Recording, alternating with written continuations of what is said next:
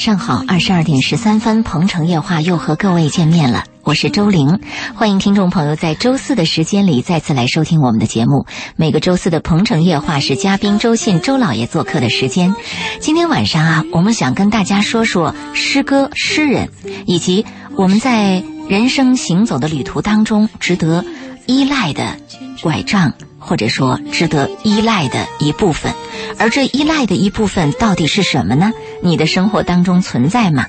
老爷，我记得高晓松说过，说这个生活不仅仅有苟且的眼前，还有诗歌与远方。对今天是什么让你想起在我们的节目当中说说诗歌以及这些诗人呢？一个是余秀华的这个脑残诗人，我们已经报道了很久了。还有呢，就最近我们跟一些年轻人聊天，就说我们现在这个浮躁，嗯，呃，我们希望年轻人有一种什么概念呢？就是一生做好一件事儿，一辈子只爱一个人。嗯。但是我们现在的年轻人是一个月可能就换几个人，一年这个事情要做不成，他就不做了。是，而且我们也发现很多九零后、很多年轻人跳槽换工作特别的频繁。哎，我们现在这个教育有问题吗？那你再翻过来，我们再想一想，它的根源在哪里呢？你一说起来，我说你们能不能读点儿书？一年读一个名著，哪有时间呢？你看啊，读名著的时间没有，学习的时间没有，那看电影的时间也没有，都没有啊。有大部分时间玩手机，有大部分时间闲聊或者看看搞那个 QQ。嗯，那你说诗诗是多枯燥、多孤独的一件事情啊？谁现在去读诗啊？但是我突然想起啊，其实整个中国在八十年代的时候涌啊，现了那个时候风靡。啊，涌现了一大批这个读诗的热潮。是我记得那个时候八十年代，我们那学校。呃，小学生都开始写一些诗，中学生就写诗写的更多了。身边的这个哥哥姐姐都在写诗，他们以写诗作为自己生活当中，就是好像很彰显、很张扬的一件事情。而且那个时候能写一一些诗拿出来，是觉得很时尚、很时髦的一种感觉。对我们，其实我们受的那个教育，那个诗大部分是朗诵那个古诗，什么“床前明月光”嗯啊唐诗宋词，对我们是受的这个教育。后来呢，出了一些现代的诗人，带有这个革命色彩的诗人。再后来就是台湾一些诗人嗯，写的叫光中、哎，对你对你有吸引力。席慕容，对，这么多年都平静下来以后呢，突然冒出了一个余秀华，嗯。这个叫你感到非常的吃惊。你知道吗？我听说余秀华就是因为她的那首诗，那首诗的名字叫《我爱你》，呃，你把这首诗也发给我了。其实你应该先跟大家讲一讲余秀华。我我相信有一部分人呢，不知道余秀华是谁。嗯，对，我们要跟大家解 呃解释一下啊。余秀华呢，她是一个呃，如果是你挖掘她，你会发现她首先是一个农民。对，嗯，然后你再往前挖掘，你会发现他得过脑瘫，对而且他是脑瘫是导致了他后面的走路行走有点残疾，呃，而且就是他的手啊各方面都非常的不方便。女村夫还是一个啊，女村妇，呃村妇，村妇，对，啊嗯，种养兔子，养兔子嗯养兔子，嗯。嗯，还有呢，你再去了解他是，呃，他是高中毕业，他就没有再读书了，读不下去了，读不下去了，嗯，嗯，残疾，呃，而且他连笑起来都非脸部都非常的僵硬，非常狰狞。嗯，很狰狞。嗯。这么一个，就是你看到他的照片儿，你无法与他与一个女诗人相提并论。对你看到她的诗，跟她也很难相提并论。是的，她跟她丈夫是长期分居，她的丈夫在外面打工，有一个女儿，好像已经上高中还是上大学了。嗯，她一个人在农村养兔子、种庄稼。嗯，她非常的孤独。用她用她的话来讲，是艰难的困苦使她有了孤独，孤独呢成就了她的诗，她的诗呢成就了她的人生。嗯，但是她后来反回忆，她讲，她说我宁愿。没有诗来成就我，没有孤独来伴随我，没有痛苦来折磨我，我宁愿过一个平淡的、不出名、没有成就的人。他希望过一种平淡的生活。可是。恰恰命运给了余秀华这样的一段人生之后，又给了他一颗敏感的诗人的心。非常敏感，而且他对爱情啊非常敏感。是、你看了他的诗之后，你会发现每一个字都是灼热和滚烫的。你你你非常的惊叹，就是这样的诗句是出自一个农妇之手。呃，无法想象啊。真的是无法想象，这就是余秀华。呃，那么我们接下来想通过余秀华的一首诗来体会一下，到底她的诗美妙到一种什么样的程度啊？嗯嗯、她给我们的那种感觉真的是太震撼，太震你想先念撼。哪一首？就是《我爱你》这一首，因为我爱你对对这首诗歌也是我认识余秀华的开始。就在您跟我说余秀华的诗之前，有一位我的朋友，他在他的朋友圈里啊，曾经有一天发了一篇余秀华本人的一个介绍，然后就把我爱你的这首诗嗯给拿出来了。对那么当时呢，嗯，特别特别的让我震撼。我说天哪，还有这样的，有人这样的，就是写这样的一首诗，太美了。他写了两千多首。嗯，我们来先听听这首《我爱你》。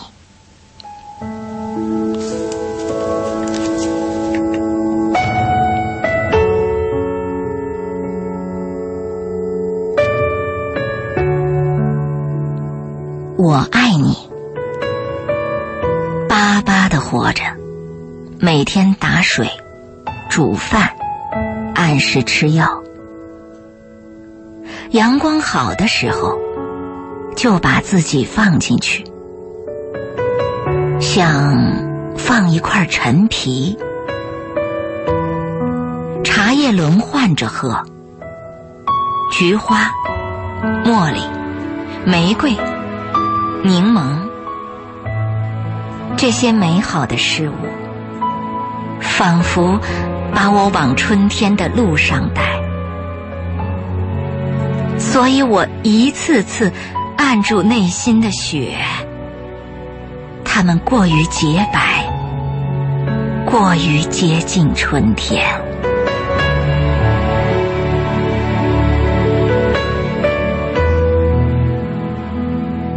在干净的院子里读你的诗歌，这人间情事，恍惚如突然飞过的麻雀，而光阴皎洁。我不适宜肝肠寸断。如果给你寄一本书，我不会寄给你诗歌，我要给你一本关于植物、关于庄稼的，告诉你稻子和笔子的区别，告诉你一颗笔子提心吊胆的春天。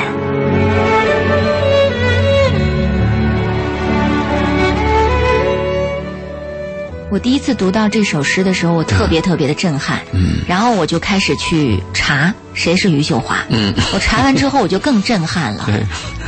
你你你电你看过那个电视上对他采访吗？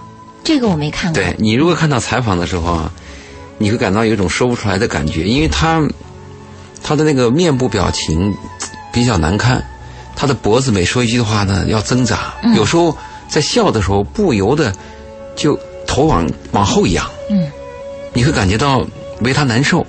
是，他说他写了有两千多首诗，而且这个诗他说他这一辈子都够了。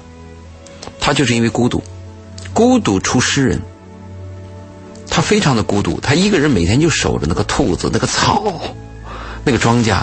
你看啊，我我如果一句话一句话不说，嗯，你老农孙女她坐在你旁边，给你在那割草，你会怎么想？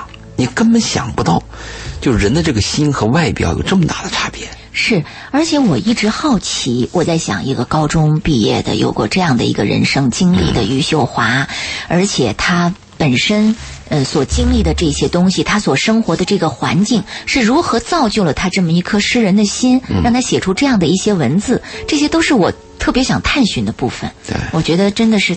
太神奇也太奇妙了，但是余秀华你会发现，就在这样的一个生存的环境当中，诗歌是他人生的一个拐杖，是他行走的时候必须依赖的伙伴。拐杖，嗯，他讲到这一段的时候，我看到了对他采访这段，也给了我一个，有时候引起我一些思考，就是我们人生在不同的阶段都会有一个拐杖。嗯，这个拐杖，比如说小的时候，我们依赖的可能是我们的父母。嗯，再有一段时间呢，我们会依赖某一种思想当中的希望。嗯，那你在生活当中如果有了爱，你会依赖于你的爱人。感情对你比如说这个男人很坚强，他很有成就，但是如果后面没有一个爱的支撑呢，他也不行。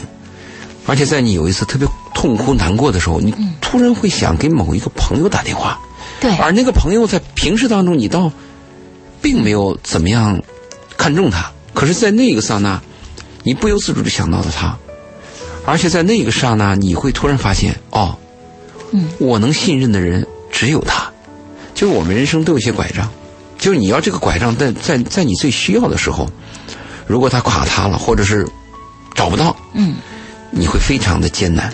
我们不妨说，这个拐杖其实就是我们的精神支撑，啊、但是现在你会发现，我们在低头走路的时候，我们在不断的朝着物质的方向去追寻的时候，人把精神支撑这一块儿是缩小的再缩小，就是我们的拐杖是钱，对，是卡。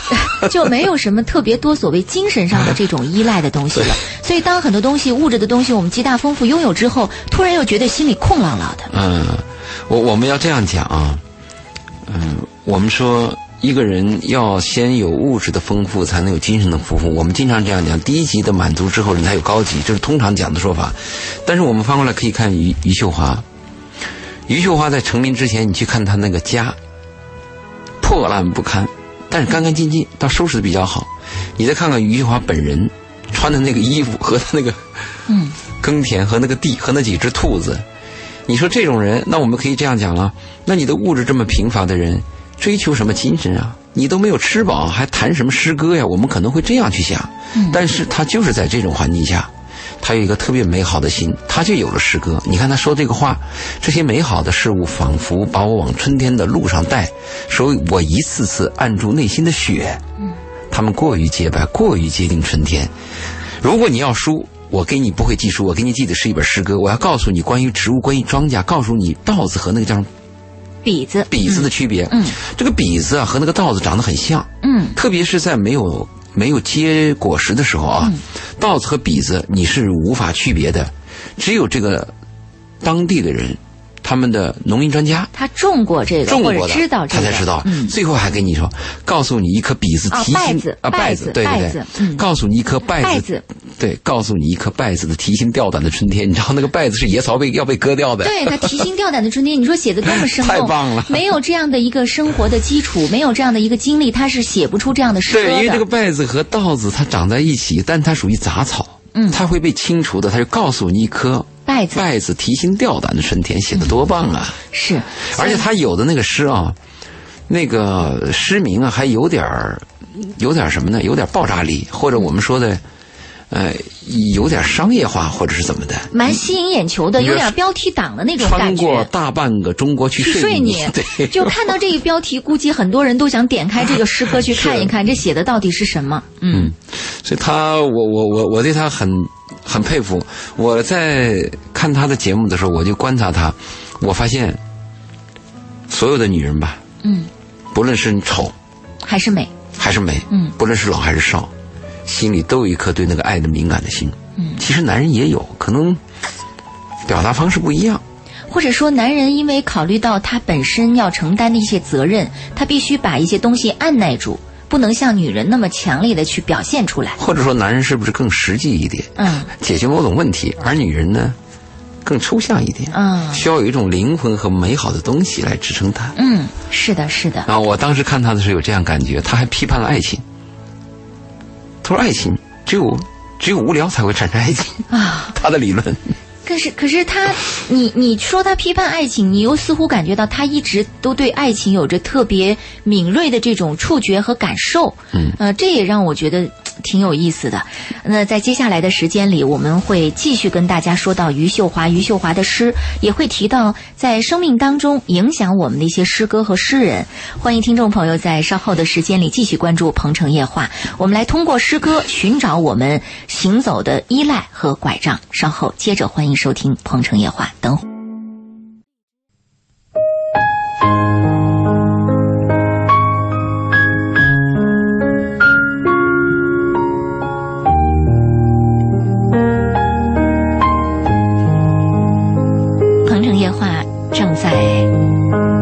直播的过程当中，我们欢迎收机前的听众朋友继续收听今晚《鹏城夜话》，做客嘉宾周信周老爷，我们将继续通过，呃，余秀华的诗来说到我们在人生行走的过程当中的依赖和拐杖，也说到诗歌带给我们的精神享受，以及在成长的过程当中那些影响过我们、让我们难忘的诗歌与诗人。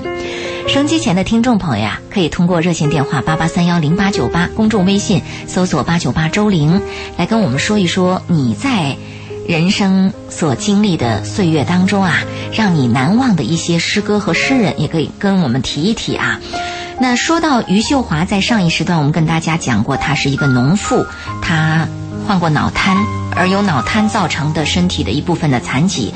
余秀华说，她在曾经写字的时候，每写一个字都很困难。对呃，有人问他当初为什么想到写诗，他说因为诗歌的字比较少。对，他嗯太艰难了，他每写一个字，他要用左手压住右手，这样才能写。对，而且在这种情况写出那个字也是歪歪扭扭的。他说只有这样我才能写东西。他说写的东西用最少的文字去表达最丰富的内心，诗歌是第一选择，所以他选择了写诗。嗯，所以想想余秀华在村庄里养兔子，在那样的一个环境当中，又有一颗诗人的心，他内心应该是非常的孤独和寂寞的。嗯，在这样的孤独和寂寞之下，他每一每一首诗当中的每一个字都是滚烫、炙热而又深刻的，那真的是一颗灵魂在写作，这样的一种体会和感受。对，嗯，他诗写得好呢，就跟我们有些，我是建议啊，如果你喜欢余秀华的诗，我建议不要看他的人。只读他的诗哈。对，就像我们很多听众喜欢我们的女主持的声音，就不要见她的人一样。我也觉得是，因为女主持长得也不差，但是她听到她的声音以后，她会把它放大。会有无限的想象。对，她这个一见面以后总会有误差，嗯，一有误差他会彻底失望。嗯，我们有一个朋友呢，他就喜欢一个诗人，一直喜欢一个诗人，崇拜，为了他的诗，他可以彻夜难眠。但是终于他见到他了，从那一天开始，他不喜欢那首他的诗了。不再读他的诗了。就像很多人喜欢舒婷的诗，对，啊，舒婷的诗也很美，对，但是见了舒婷本人，你也会很失望，很失望。呃，与他的诗也是相去甚远的感觉。余秀华出了一本诗集啊，《月光落在左手上》，里边收录了他，呃，很这个非常多的这些让人觉得很棒的一一些诗，也是他本人很得意的一些诗作吧。呃，我觉得大家可以来看看这本诗集《月光落在左手上》，当然这上面。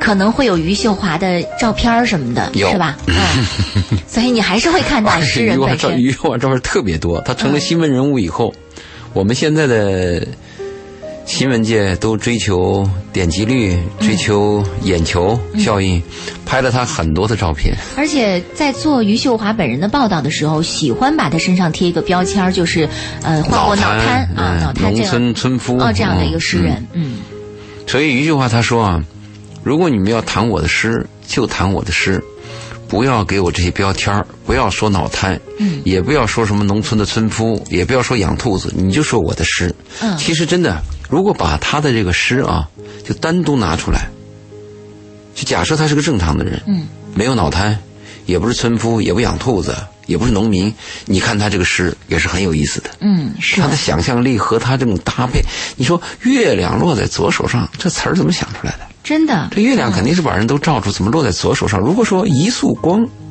月亮的一束光落在左手上，是啊，我觉得他的很多的这个诗，嗯，就是他所表白的意思也好，或者说他用词、遣词造句也好，嗯，都让我们觉得嗯非常非常的不一样。有它非常朴素。嗯，是，非常的朴素。再给大家念一首，好，我们再再看一首诗啊，嗯，其实余秀余秀华的可以说他每一首诗都很棒，嗯，我们看一看一个男人在我的房间里待过，啊，一个男人在我的房间里待过，我来看一下，你发给我了是吧？那这个发给你发给我了，嗯，我们来看看这首诗。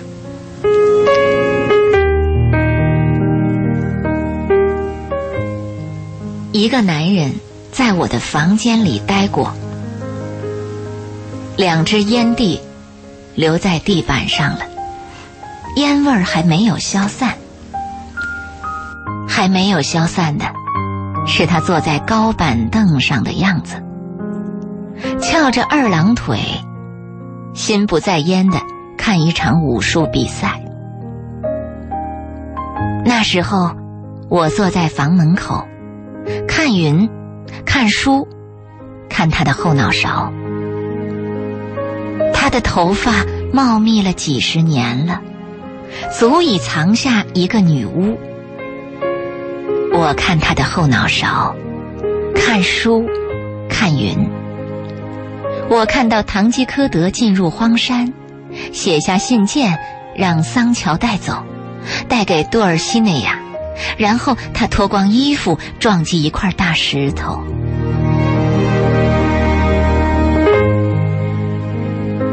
武术比赛结束，男人起身告辞。我看到两根烟，都只吸了一半就扔了，不由心灰意冷。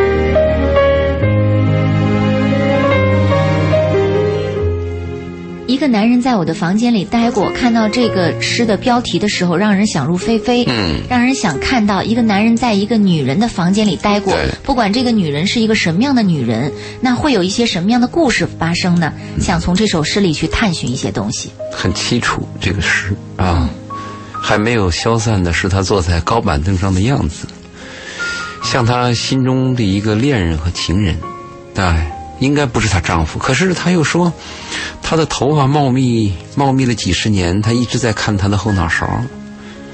这个人应该是她心中的一个男人，而不是她的丈夫。因为电视采访的时候啊，她谈到她丈夫有点咬牙切齿。她说：“嗯结婚有为什么要结婚？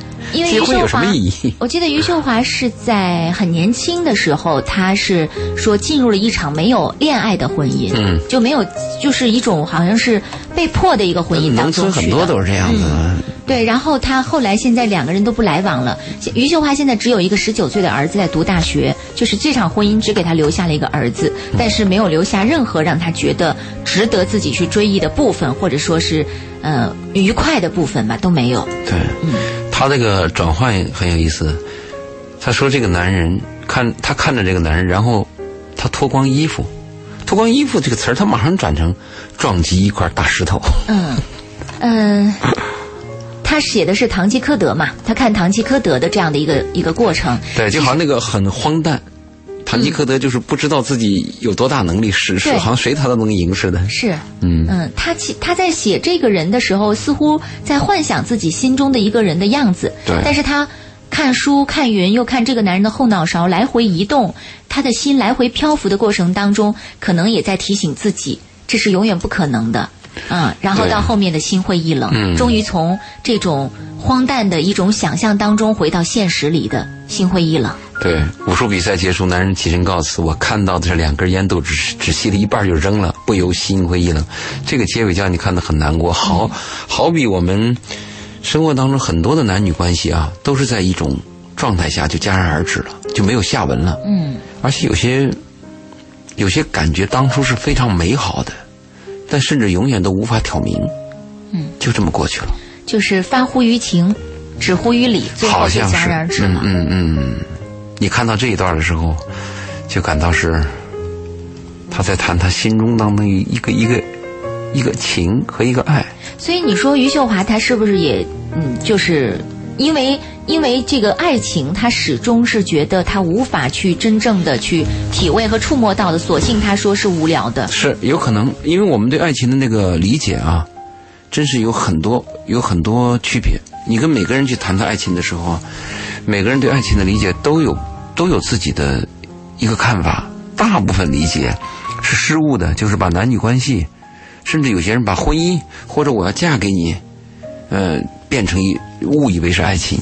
嗯，余秀华呢对爱情的态度是消极的，可能她的经历造成了她的一种消极。嗯她说无聊的时候才会产生爱情。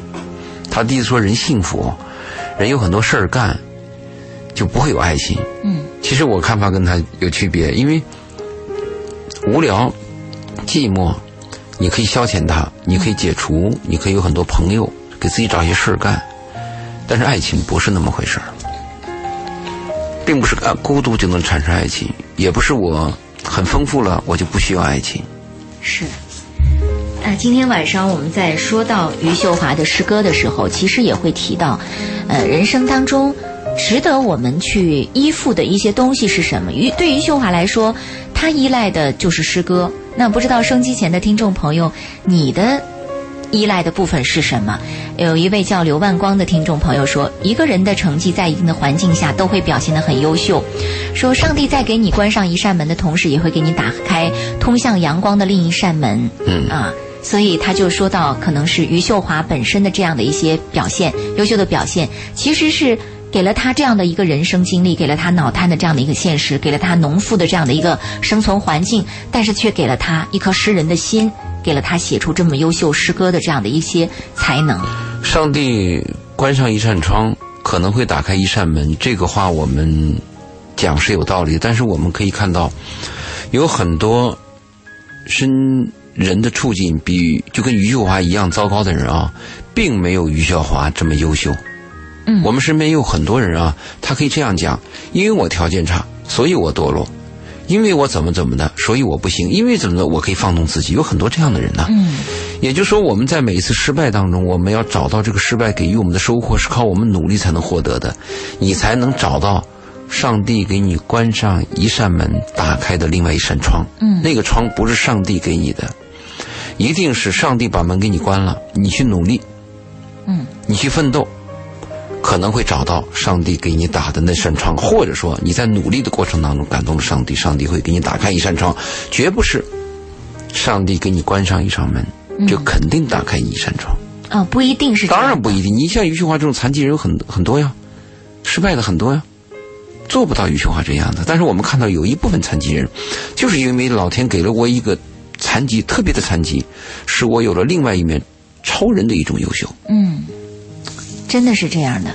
所以我们也许有的时候是经历过人生的很多事之后，回过头去，你才会有这样的体会。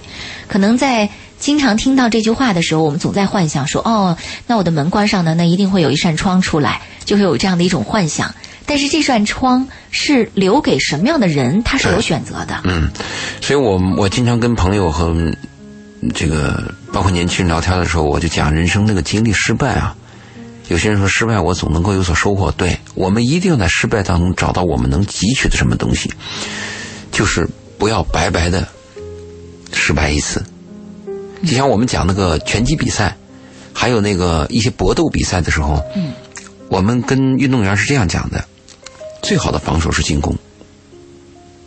在每一次别人进攻你的时候，在每一次你遭到重击的时候，是不是能够在这个一刹那，也是接近对方最近的时候，能给予对方一击？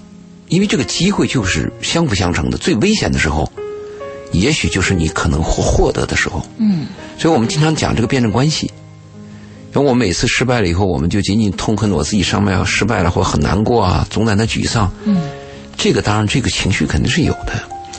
但是我们是不是养成良好的习惯？每一次失败，去总结它，总结它，我们能得到什么？它肯定是能得到什么的，因为我失去的东西，它一定能给你换点什么东西的嘛，多少能有点嘛。是我我我们要点啥？对，我觉得这也应该提醒这个升机前的很多年轻人啊，啊因为我们说，呃，年轻人初生牛犊不怕虎，可能很多东东西都愿意去尝试，但是在尝试这些东西的时候，肯定会有一些失败。随之而来。那当你面对失败的时候，老爷刚才分享的这一部分，我觉得大家可以去思索一下。嗯，余秀华的诗，其实我觉得每一首都很棒。就像听众凌云说，为草根女诗人点赞，还有很多听众朋友说，在网上、在电视上都看到关于余秀华本人的报道和介绍。嗯，余秀华的诗有很多，但是在我们这个。成长的过程当中，有很多的诗人和诗都会给我们留下非常深刻的印象。我记得我上中学的时候，曾经有一次跟班主任老师写了一封信，就是比如说你给班主任老师写，我给班主任老师写一封信。嗯，当时是因为，呃，父母的工作调动，我父母对我就被迫要转学，就必必须要离开这个学校，啊、然后离开这个离开这个班主任老师，离开这个，因为当时上学你会觉得环境很。刚熟悉嘛，就熟悉这个环境，觉得很重要。突然要离开，觉得很舍不得，就写了一封信，呃，表达自己心中的这种无奈呀，还有很多东西呀。老师就给我回了一首普希金的诗，啊，普普希金，我在这个年轻的时候，就心中有那个爱的，当然我现在想不起爱谁了啊。爱的人太多了。不，我不，我肯定是爱过谁，但是我那个就那个时候，我就爱那个一那首诗，就是我给你发那首诗。啊，你发的是这个是普希金的一首我记得那美妙的一瞬，对对对，这个是吧？这个诗我当时都可以背下来的。啊，那这样我们先来把普希金的这首诗给大家介绍一下。另外就是我等会儿，呃，刚才我跟大家说到的，就是老师写给我的那首诗啊，嗯、是假如生活欺骗了你。好，嗯，呃，那首诗呢，应该是很脍炙人呃人口的，很多朋友都是很清楚那首诗的啊。我得为你这首诗找找一首配的曲子才行。嗯，啊，觉得不是一般的曲子。这个诗当时经常在想他，在心里念他。嗯，普希金这首诗。好，我们来听听这首诗。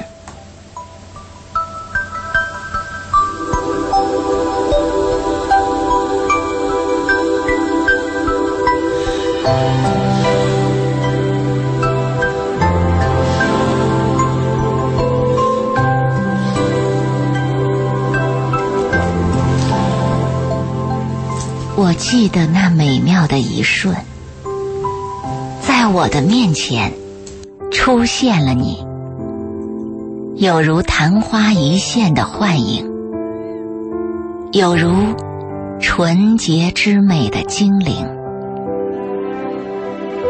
在无望忧愁的折磨中，在喧闹的虚幻的困扰中，我的耳边。长久的想着你温柔的声音，我还在睡梦中见到你可爱的面影。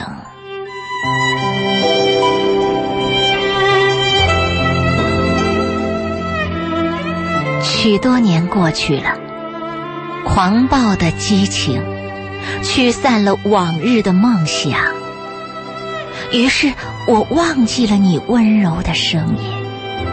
还有那天仙似的面影，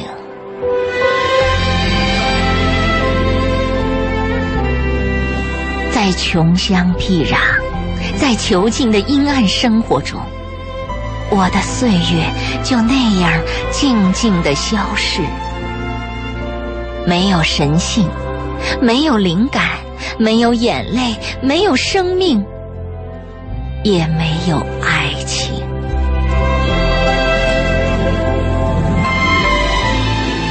如今灵魂已开始觉醒，这时我的面前又重新出现了你，有如昙花一现的幻影，有如纯洁之美的精灵。我的心狂喜的跳跃，为了他，一切又重新苏醒，有了神性，有了灵感。有了生命，有了眼泪，也有了爱情。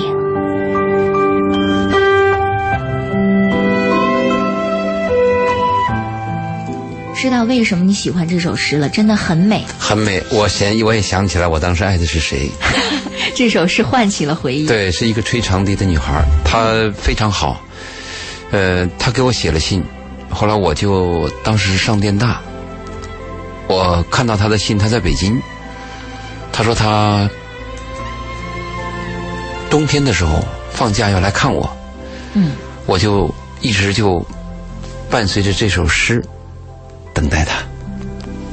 这是我对普希印象最深的一首诗，嗯，非常美，确实是很美的一首诗。嗯，而且我每次看到。就是这一段时候，我就很难过。就许多年过后，狂暴的激情驱散了往日的幻想，于是我忘记了你温柔的声音，还有那天仙般的面影。就这一段，我每次念到这，我都很难过。就我我我的体会这样，就人呐、不是忘记所有的爱情和爱，他都有让你撕撕心裂肺的那一天，就是离别。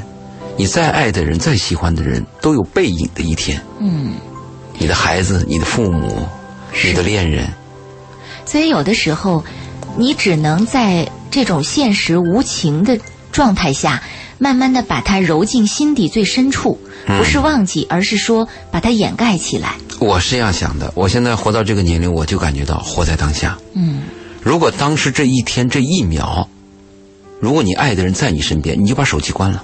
嗯，不要再想那些什么这个事儿那个事儿的了。就好好的和他共处，享受这一刻。你一定要明白，就这一天存在，明天就真没了。嗯，包括我们很多父母陪伴孩子，这个孩子在你身边的时候这么小，他就今天这么小，嗯，明天一天就长大了。对有一天你会突然发觉这孩子不理我了。对，就是可能孩子就是陪伴父母的这样的一个时间段啊，很多父母会忽略掉。嗯哼哼其实回过头去想想，就会遗憾。比如我们现在就会听到很多孩子已经长大的父母对那些年轻的父母说：“这孩子啊，一天一个样儿。是，呃，你看他两岁的时候这个样子，但两岁的时光就这么样子短暂。三岁的时候跟他两岁就完全不一样了，两岁半的时候跟两岁的时候都不一样了。所以一定要跟孩子好好度过他生命当中很有意义成长的每一天。就今天，嗯，就现在，就当下，非常重要。每个人都要珍惜。我们不是讲，上帝关上一扇门，打开一扇窗吗？我们的恋爱失败，我们的恋爱的痛，告诉我们什么？我们得到什么？打开一扇什么窗呢？就是告诉你珍惜嘛。嗯，是普希金，我的墓志铭啊，就是很棒也很棒就是就是他说的这个，假如生活欺骗了你，很多人知道的这一段哈。对，很棒啊，哎我们不如来也听一听普希金《我的墓志铭》。嗯，在这儿安葬着普希金，他和年轻的缪斯，还有爱情和懒惰，共同度过了愉快的一生。他没有做过什么好事，可是就心灵来说，却实实在在是个好人。假如生活欺骗了你，假如生活欺骗了你。不要悲伤，不要心急。忧郁的日子里需要镇静。相信吧，快乐的日子将会来临。心永远向往着未来，现在却常是忧郁。一切都是瞬息，一切都将会过去，而那过去了的。就会成为亲切的怀恋。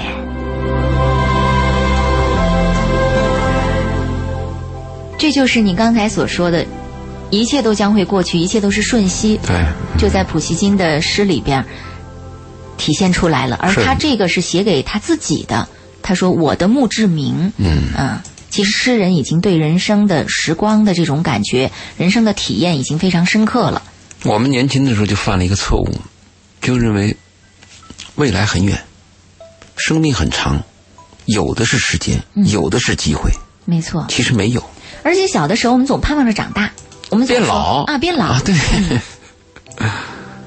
是，普希金他写过一个很有名的小说叫《决斗》，嗯男孩喜欢看嘛。那个《决斗》我看了好几次，嗯，但我没有想到普希金他在他的最后他的生命结束时候也是决斗，是，为了一个女人，而且欧洲那个爱情故事都是为一个女人去决斗。后来你会发现啊、有时候一个国家一个战争就是为了一个女人。哎，就是希腊神话当中的战争，不就是为了一个女人吗？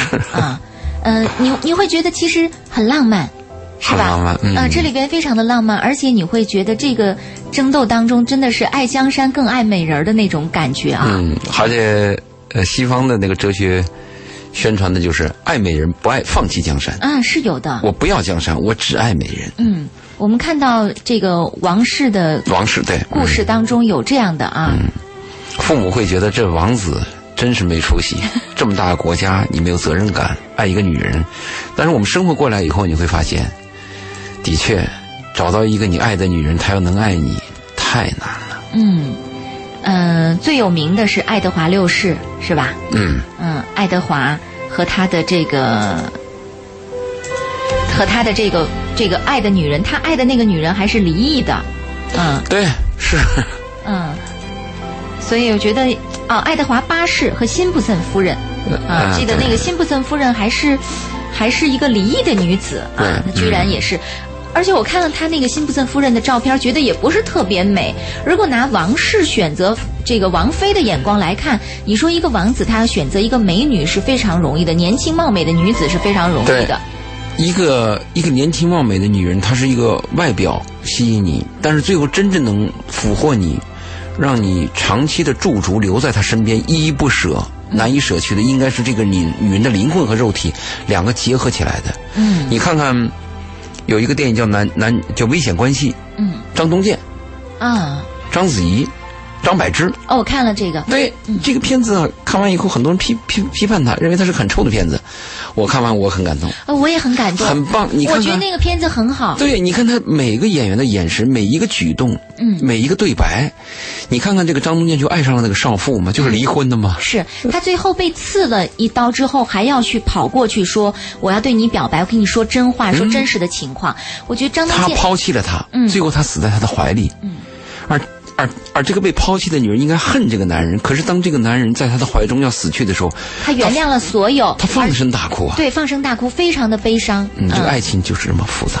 是，嗯，我也是觉得非常棒那个片子太棒了，危险关系，嗯，拍的太好了。呃，遗憾的是，也只有张柏芝和章子怡和张东健能演出这样的片子。嗯，我觉得是，窦骁在里边还演了，嗯，对，窦骁里面演了一个爱上那个富家女的一个男孩子。哎，他他是窦骁，其实刚开始跟刚开始跟富家女就是纯粹的爱情，最后就变味儿了。对，哎，我倒觉得这部片子里边的每一个角色的演员都长得很准确。非常准确。嗯嗯，而且他描写的张东健描写这个男人的这种贪欲和复杂，他跟第一个女人，爱，有利益关系；第二个女人，她有征服的关系；第三个小女儿，她有卑鄙，也有这个邪恶的这这这种关系。危险关系它是根据国外的一部名著改编的对啊，但是我依然觉得这几个演员演技都是非常棒，把他这里边的角色感情的这种复杂性、及铰链的这种复杂的东西，全部的都表现出来了。这个生活经历不同啊，真是不一样。我跟我我的一个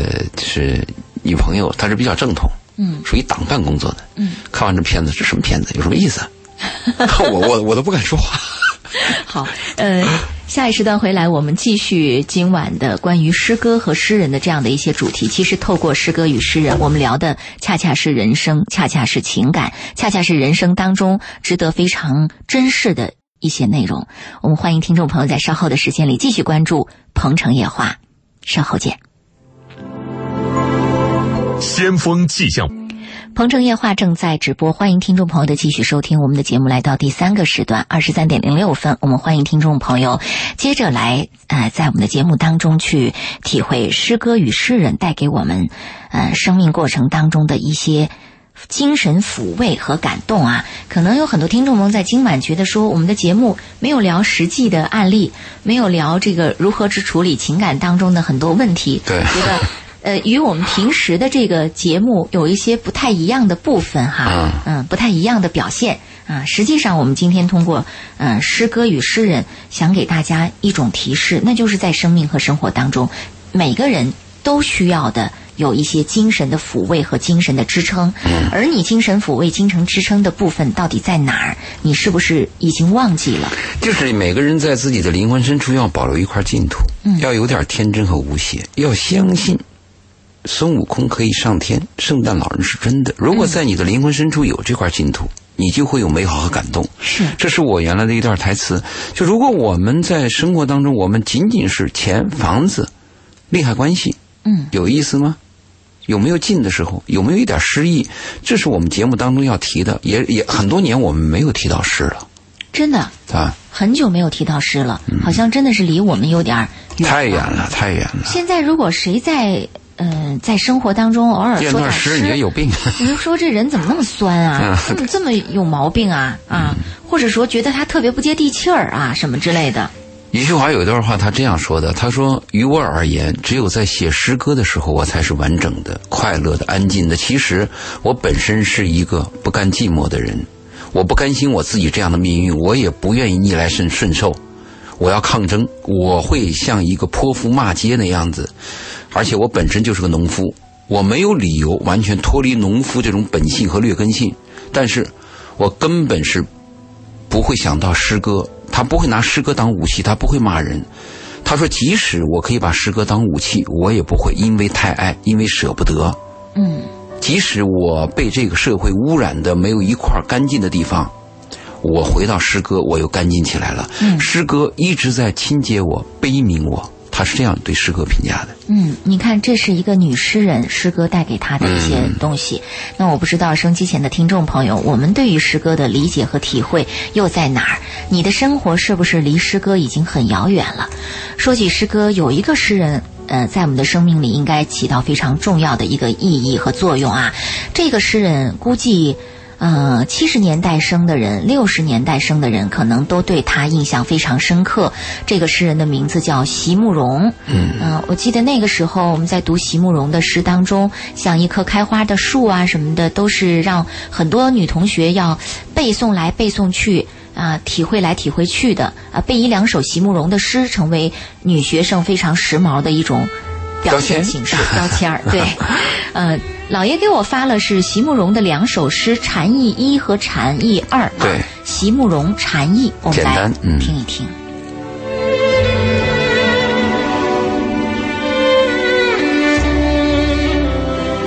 当你沉默的离去，说过的或没有说过的话，都已忘记。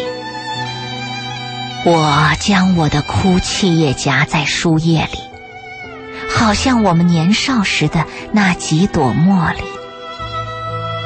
也许会在多年后的一个黄昏里，从偶尔翻开的扉页中落下，没有芳香，再无声息。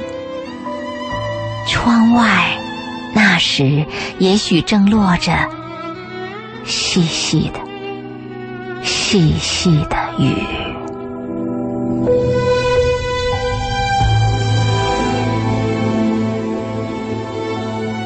禅意二，当一切都已过去，我知道我会把你忘记。心上的重担卸落，请你，请你原谅我。生命原是要不断的受伤和不断的复原，世界仍然是一个在温柔的等待着我成熟的果园。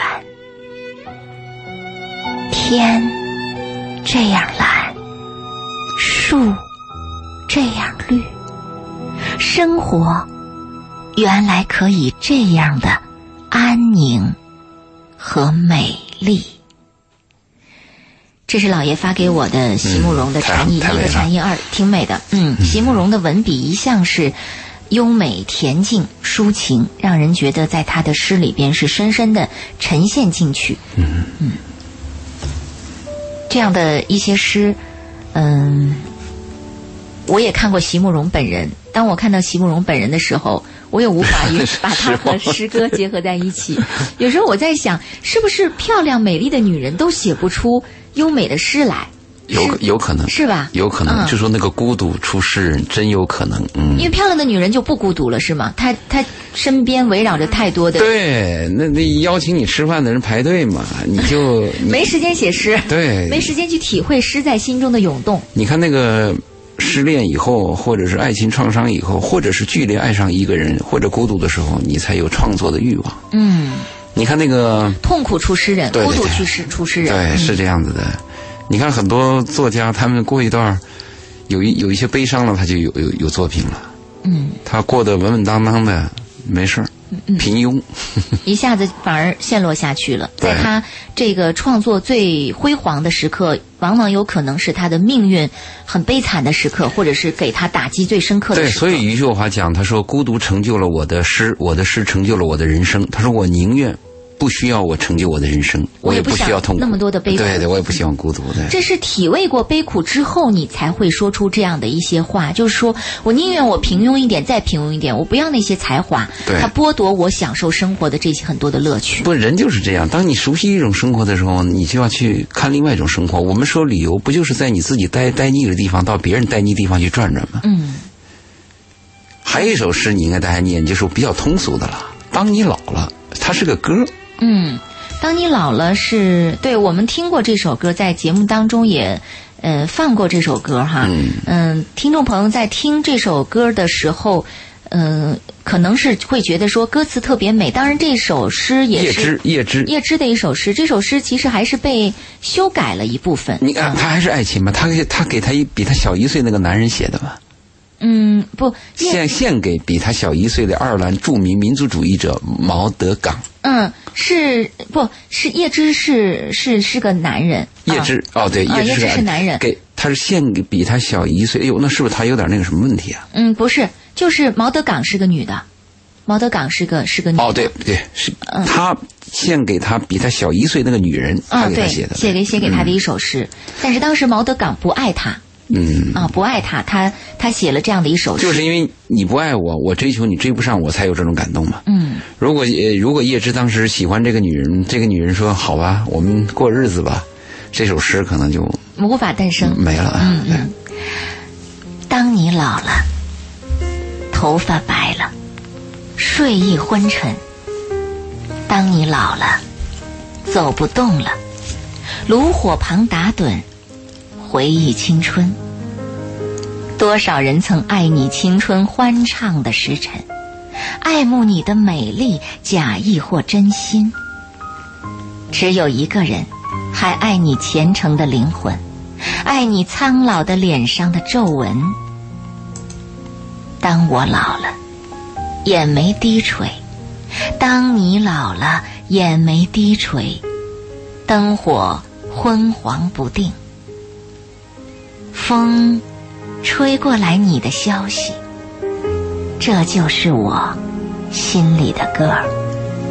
当我老了，我真希望这首歌是唱给你的。我认为所有的女人在读到这首诗的时候，都会为之感动，对都会在幻想有没有一个男人愿意老了还陪伴着他，会会不会在老的时候还能如此的深情嗯嗯对你？是因为女人都怕老，而且女人老了以后都都难看，是，而且很多都是因为女人老了以后，男人呢喜欢年轻的，嗯，所以这首诗感感动了很多女人。我们在结尾的时候应该放这首歌，对，真的是，我也因为这首诗还专门把这首歌也找了出来，嗯因为我觉得嗯真的是很很相得益彰的这样的，嗯，歌曲和诗歌的这样的一个搭配哈、其实我还年轻的时候还喜欢那个泰戈尔的一些作品。泰戈尔对《泰戈尔曾经写过一空，与飞飞鸟集》，嗯，但是我看的是他那个《沉船》，嗯《沉船》里边有一段比较印象深的是，嗯，这个小伙子呢，嗯，找了一个漂亮的女孩儿。嗯。还有一个呢长得差一点的女孩儿。他问他妈，他说我选哪一个？啊。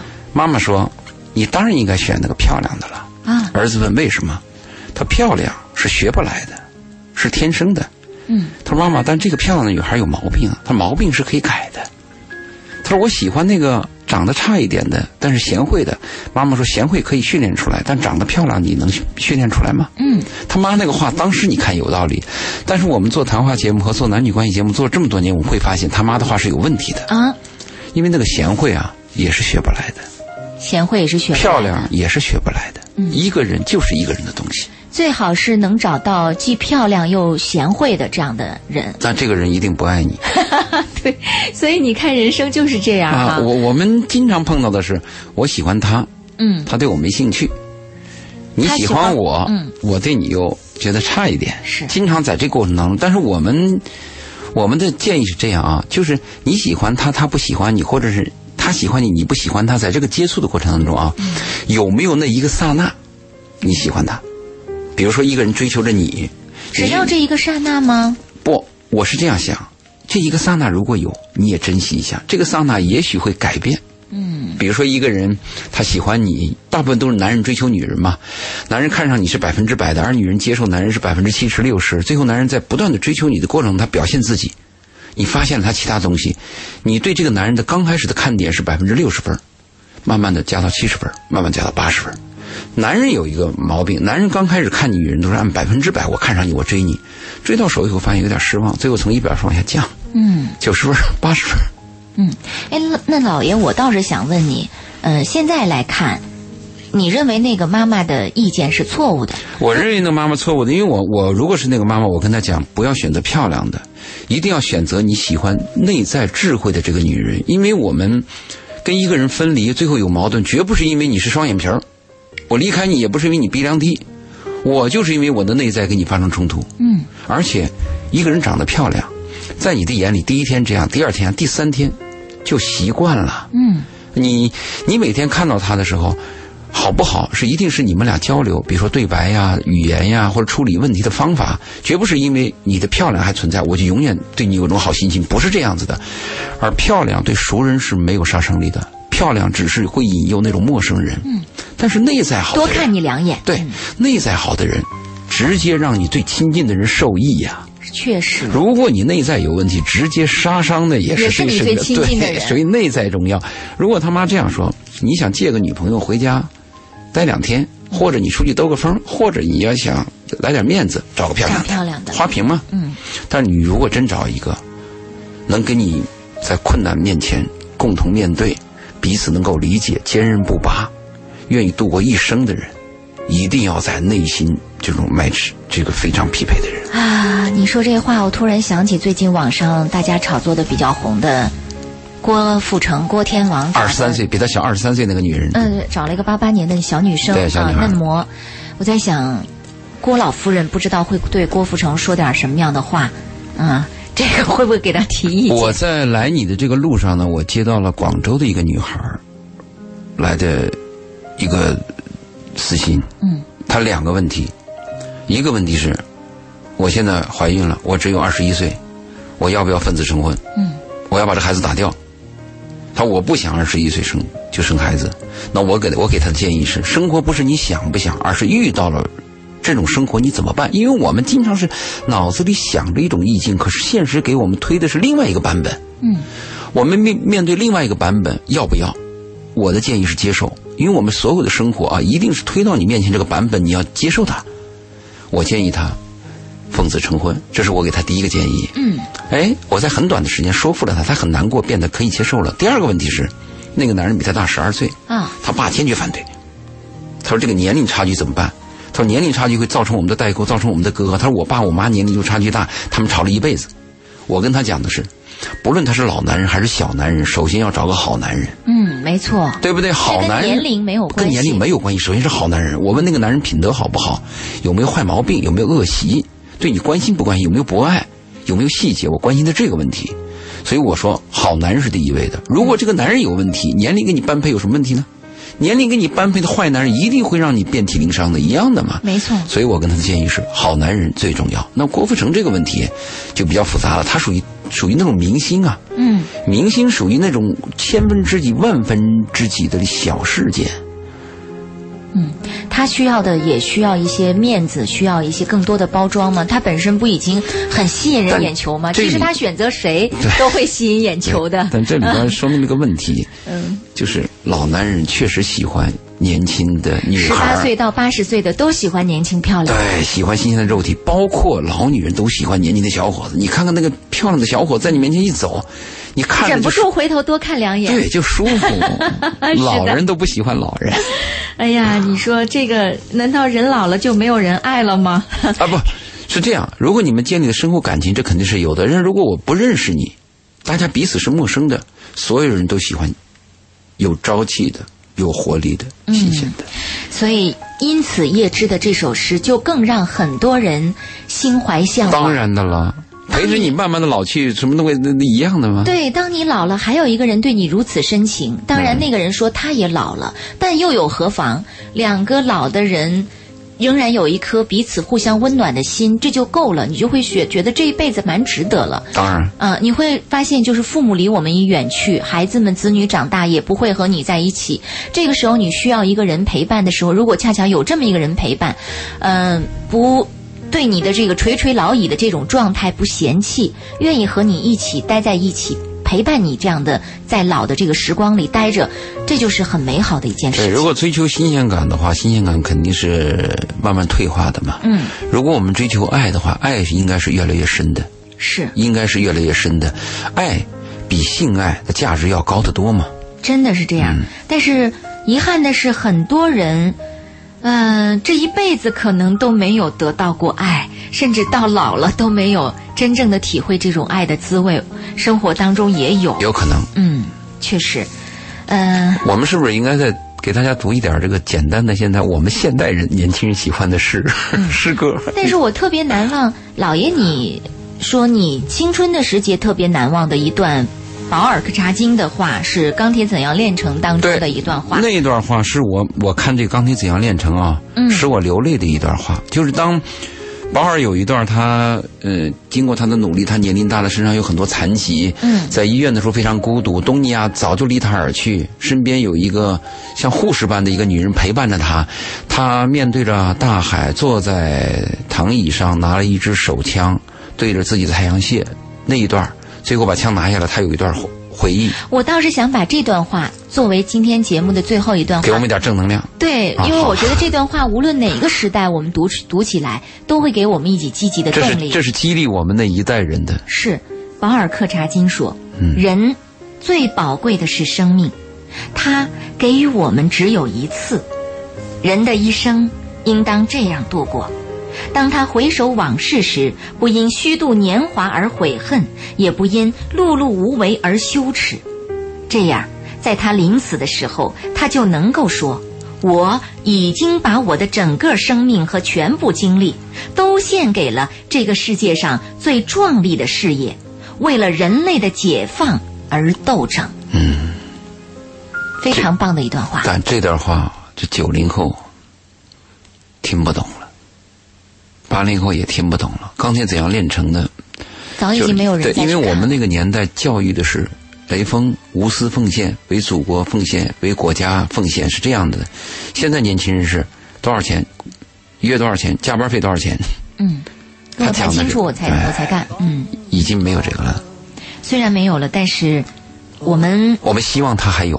不，我们想说到的是，就算你什么都不考虑，前半部分应该听进去。人最宝贵的是生命，它给予我们的只有一次，对，嗯，人的一生到底应该怎样度过？起码是当你回首往事的时候，你不要后悔。对、你到底应该怎样度过？这是我们今天许多人应该思索的一个问题。你还在考虑你的生命到底应该怎样度过吗？也许你早已经因为每天的碌碌无为而忘却了对生命的思索。但愿今天晚上我们说到的诗歌与诗人，能够唤起你对生命价值的思考，对于精神依托的这样的一种思索。感谢老爷在今天的节目当中对我们的分享。好谢谢。再见。啊，我们今晚的节目就到这儿，再见。个人你虔诚的灵魂。